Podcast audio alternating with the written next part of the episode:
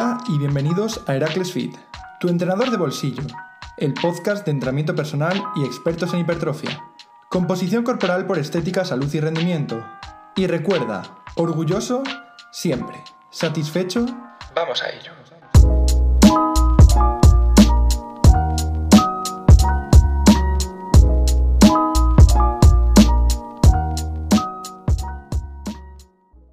Hola y bienvenidos de nuevo al podcast de Heracles Fit. Estamos una semana más grabando nuestros 3, 4 episodios semanales.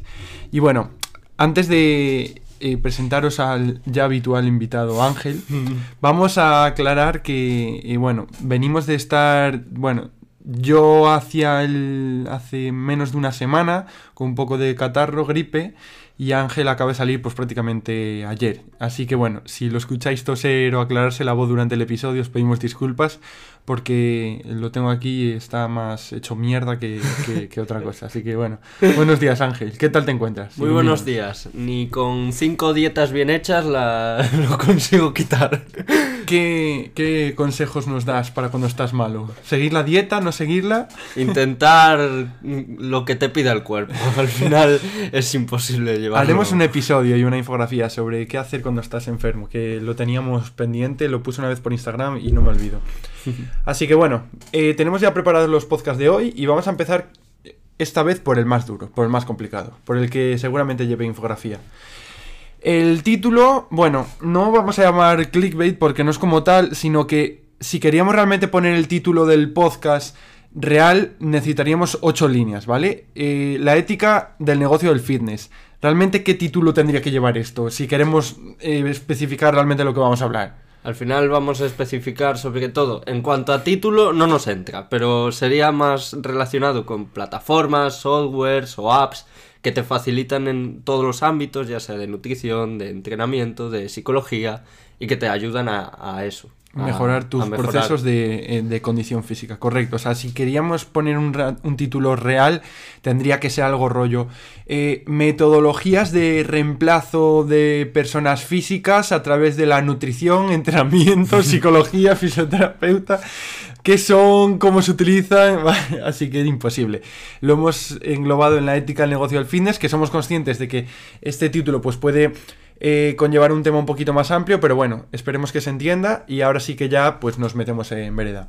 Vale, Ángel, ¿qué eh, desde tu conocimiento hacia estas apps o hasta hacia estos softwares, eh, ¿Qué se te viene a la cabeza? O sea, ¿en qué aplicación o en qué metodología o en qué software, eh, en qué piensas cuando te hablo? Ponme un ejemplo. A mí cuando me dices eso, yo pienso en lo más simple que hay. Abrir mi móvil, mirar mi aplicación de nutrición, que me diga, tienes que comer esto, esto, esto, en función de X preguntas base de la cual partimos para decir, vale, ¿tienes intolerancias? No, sí. ¿Tiene, mides esto? ¿Pesas esto? Pues te hace un programa no específico, pero tirando a él. Típicas preguntas que dices, eh, vale, mm, voy a hacer una dieta, me voy a descargar una aplicación, porque tenemos accesibilidad, todo el mundo desde nuestro smartphone, a una, a una, base de, aplicaciones. Te bajas una, las más conocidas, Macros, MyFitnessPal, eh, la que es verde... Eh, eh, mm. no me sale. Bueno, hay muchísimos software relacionados con la nutrición. Pero lo que quiero decir es que lo abres, te logueas, haces un, perfil y te va a decir tu objetivo, tu nivel de actividad física semanal. Eh, para sacar un balance simple a través de una fórmula, tu peso, tu estatura, tu edad, tu sexo. ¡Pum! Te saca una dieta. bueno, igual alguna te pregunta intolerancias, alergias y punto. Eso, evidentemente, frente a una entrevista eh, con un nutricionista de forma profesional, no va a tener absolutamente nada que ver. Pero bueno, no nos vamos a enrollar ahí. Yo por mi parte, cuando hablamos de algún tipo de reemplazo al trabajo de entrenamiento personal presencial, pues pensaría sobre todo en eh, canales de YouTube con clases online, eh, pensaría en aplicaciones de tu rutina de 7 minutos en casa, hit, no sé qué. Eh, no me estoy refiriendo perdón, a, clases dirigidas como tal, que bueno, al final si lo ves desde el apartado lúdico o de generar un poquito más de gasto, no tienen por qué estar mal, siempre y cuando conozcas ya un poco sobre la materia. Me estoy refiriendo a, directamente a, a entrenamientos personales, que sigues a un monitor y piensas que dices, joder, mía, estoy tonificando, como se suele decir, mis glúteos. Vale. Eh, evidentemente, pues esto pues eh, existe y es algo que va a ir a más. De hecho, si hacemos una búsqueda rápida en Google sobre aplicaciones para entrenar eh, gratis en casa, que menudo título, ¿eh? tenemos rápidamente en menos de un segundo más de 2 millones de resultados. Y los 3, 4 primeros resultados, para que os hagáis una idea y podéis hacer la prueba desde casa. El primero es 11 aplicaciones gratuitas para hacer ejercicio en casa.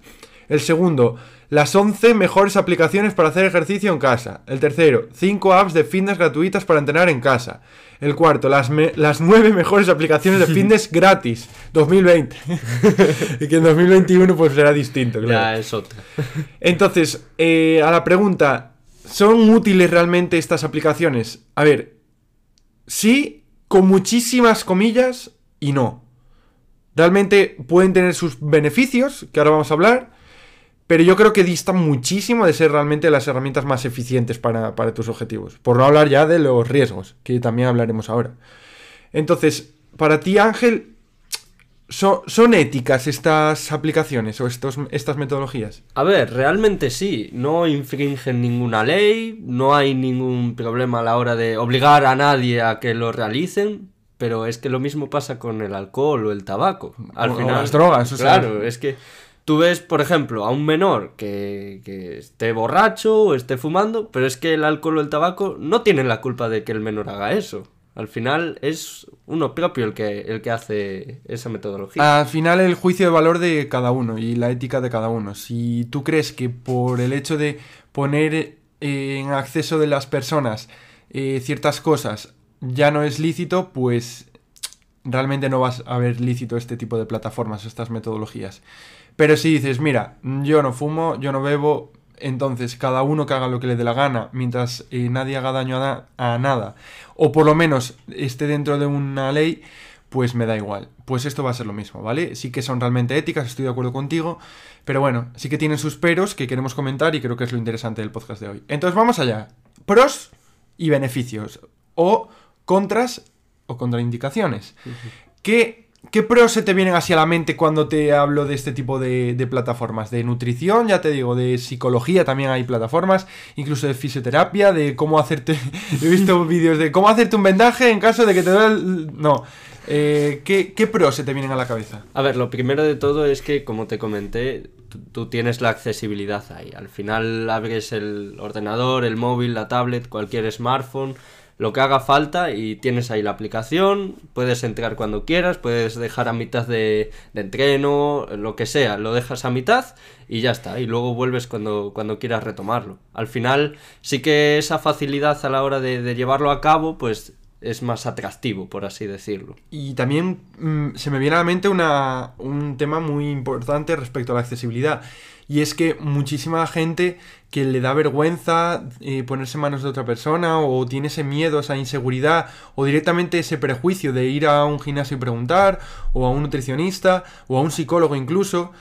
Estas herramientas al final también hacen que él, esa persona desde su casa sola eh, pueda tener un primer contacto. Entonces, de cara a abrirse, pues bueno, podría llegar a ser un pro. Pero bueno, que esos prejuicios lo mejor al final es eliminarlos y poder acceder directamente. Más pros. El interés. Al final, ¿a qué engloba todo el interés? Pues a que está bien montado, lo ves bonito, los colores son llamativos. Al final la palabra clave es que es llamativo, que te llama la atención. Y eso, quieras que no, es un beneficio brutal en comparación con, con cualquier otra metodología. Estoy de acuerdo. Sí, sí, sí, sí.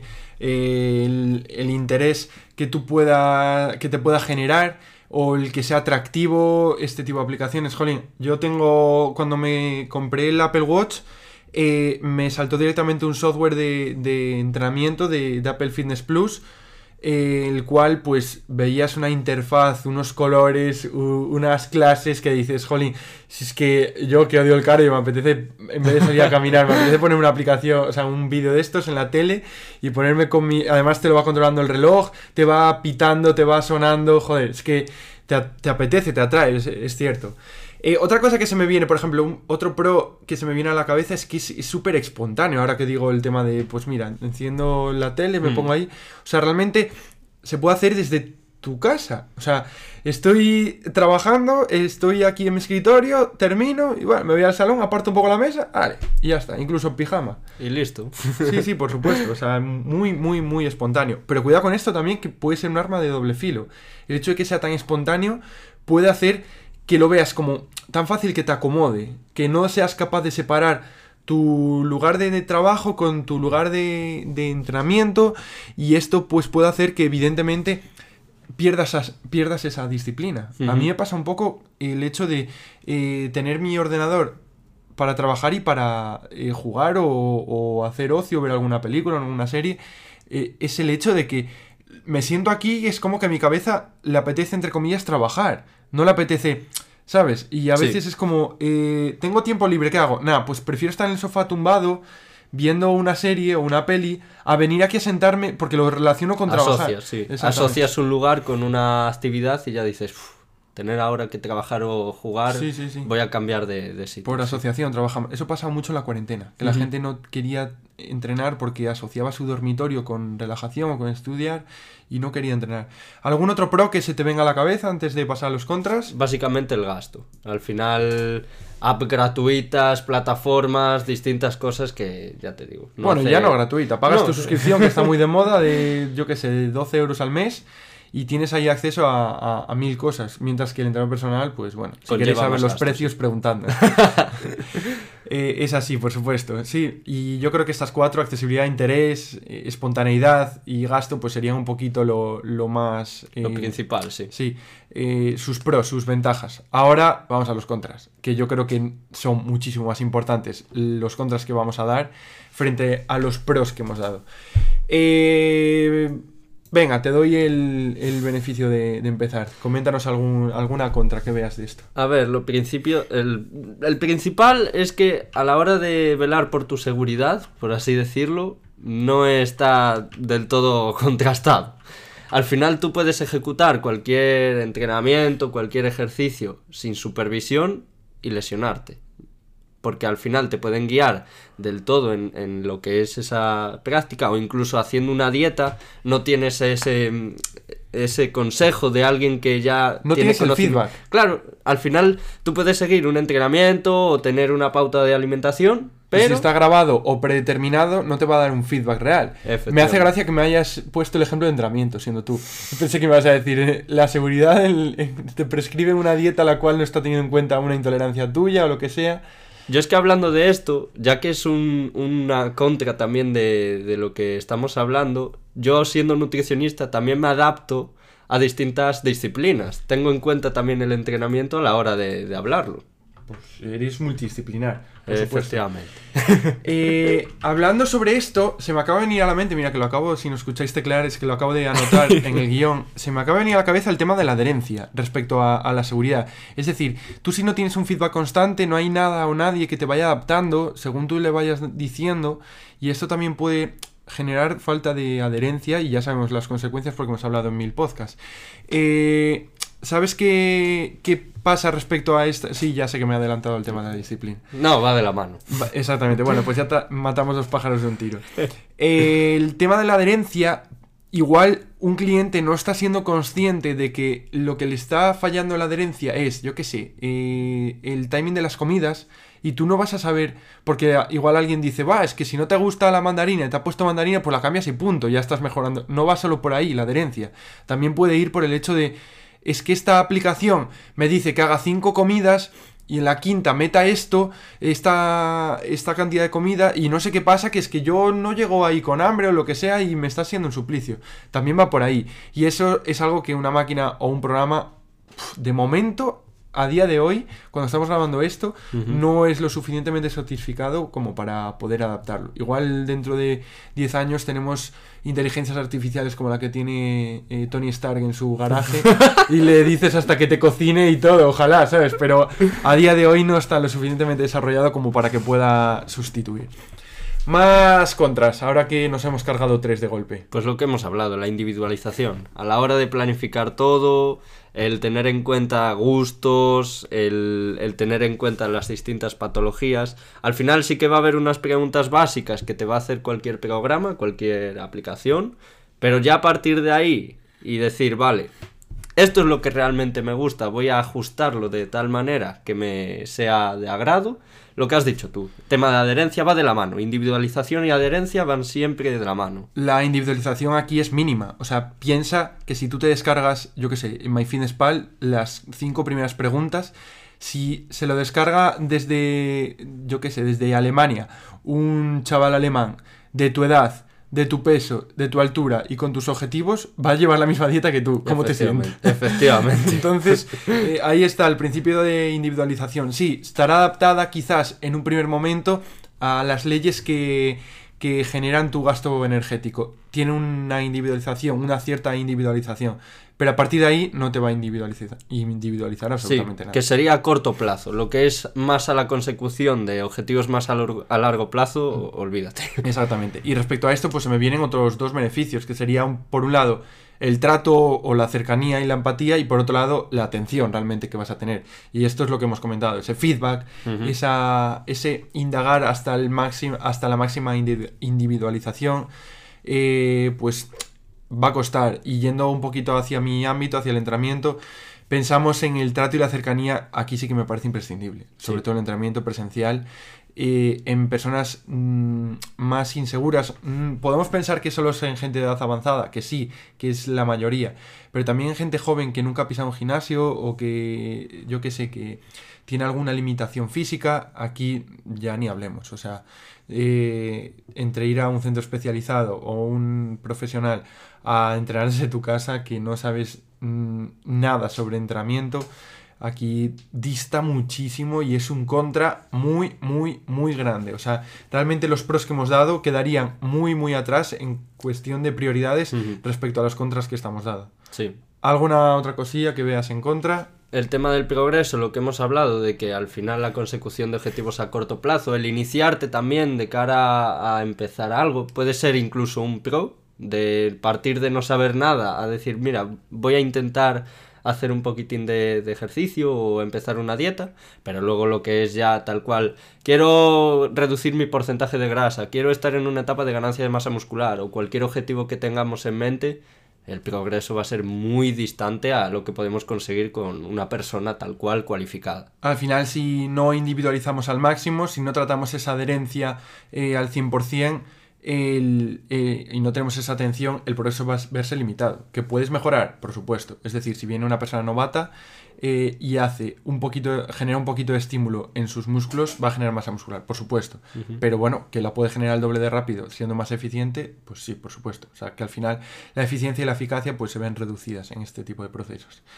Eh, más cosillas. Creo que, bueno. Yo creo que, mira, una que sí que quiero apuntar, sobre todo relacionado con lo que es la personificación, lo que hemos hablado antes, que tratas con una persona, es a la hora de desmitificar cualquier mito que haya o cualquier duda que tengamos o ayudarnos a aprender esa persona sí que nos va a facilitar todo eso, porque al final... educación. Efectivamente. Tú un trabajo lo puedes enfocar a la consecución de objetivos, pero también tú quieres aprender ese ámbito. Tú quieres aprender a entrenar, quieres aprender a comer, quieres aprender a llevar una serie de hábitos.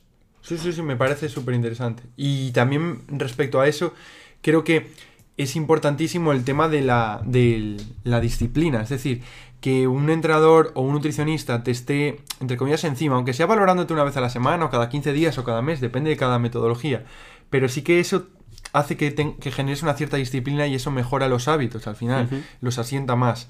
Y por último, para cerrar, pues mira, ya que estamos hablando de metodologías de diferentes campos, psicología, entrenamiento, nutrición, etcétera, creo también que es importante hablar de que es un contra el hecho de que no estas, este tipo de aplicaciones o de metodologías no suelen tener ese trabajo multidisciplinar, ¿vale? Le falta mucha comunicación entre otras ciencias y al final, pues, eh, si yo ingreso mis datos de salud en una aplicación de nutrición eh, y yo, mm, o sea, me genera el superávit que tengo que conseguir, es un ejemplo y yo lo que estoy subiendo veo que es todo grasa, quizás sea que lo que está fallando es el apartado del entrenamiento. Efectivamente. Entonces ese apartado multidisciplinar también se lo ven eh, un poquito, pues se lo pasan por...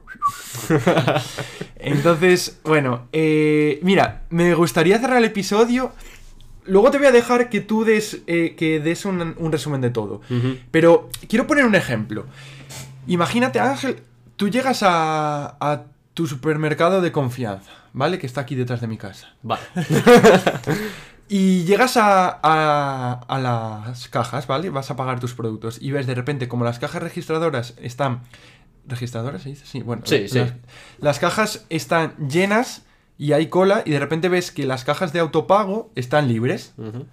A priori, pues bueno, ¿qué te es más atractivo? Ir al autopago. Bien. Directamente. Pero tú dentro de esa compra te has comprado, yo qué sé, unos calzoncillos, porque ya no cabes con el volumen que, Vale. te, que te va a pasar. Entonces, llevan alarma y no te das cuenta, pagas todo y de repente, pi, pitas. Es un ejemplo, ¿eh? Que, te- que puede pasar, ahora me dirá el listo, no, es que te, te dice, a la salida le retiramos las alarmas.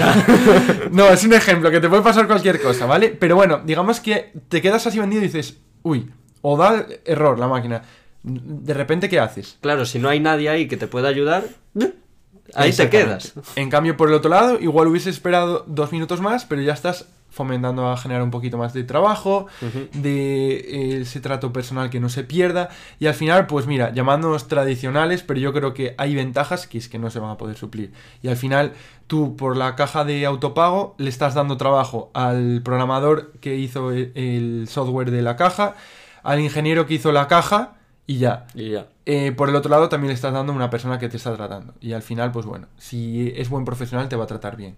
Pues esto es lo mismo. Si yo tengo una enfermedad, ¿vale? Si tengo una intolerancia, una alergia, no la voy a tratar igual en un software así que, en un, que con un profesional. Imagínate que me viene una persona, una mujer, ¿vale? De 55 años, sobrepeso y tiene osteoporosis. Sí. Entonces, el objetivo sería pues mejorar sus hábitos un poco, reducir el porcentaje de grasa y mejorar su salud en general.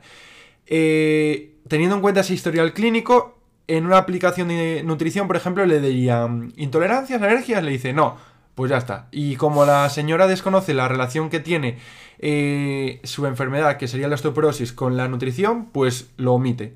Pero en cambio el nutricionista le dice intolerancia, alergia, la señora no e intenta indagar un poquito más. ¿Alguna enfermedad en general? Y le, le aclara, aunque creas que no puede tener relación con la nutrición. Y dice la señora, ah, bueno, tengo osteoporosis. Y el nutricionista se le enciende la bombilla y dice, ah, perfecto. Pues realmente gracias a ese trato personal ha, po- ha podido profundizar más sobre el caso y pues mejorar la individualización, tratando en este caso pues su enfermedad desde, desde el plano de la nutrición y la va a intentar ayudar en la medida de lo posible. Claro. Cosa Que el software no. Y también teniendo en cuenta los distintos ámbitos, no solo el de nutrición. También le puedes recomendar el hacer ejercicio con un entrenador, Exactamente. no una app como tal. Tal cual. O ponerte en manos de. Bueno, Eso es. esperemos que por el bien de nuestro negocio esto nos siga evolucionando.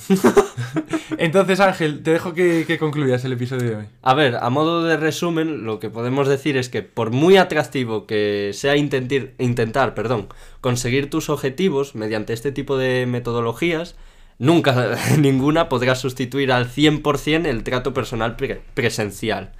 Con lo cual, si hay un conocimiento previo sobre estas ciencias, sí que pueden resultar útiles en algunos casos concretos, aunque con muchas limitaciones.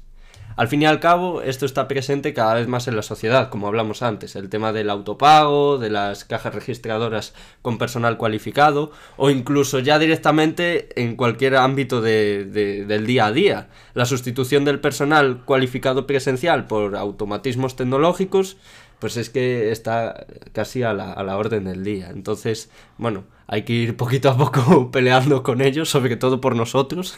Si queremos seguir comiendo. si queremos seguir comiendo. Y bueno, si no quieres lesionarte o si, eh, bueno, el, El ejemplo del supermercado, ponte siempre en manos de un profesional y más cuando lo que está en juego es tu salud. Bueno, perfecto. Pues yo creo que, que ha quedado bastante claro.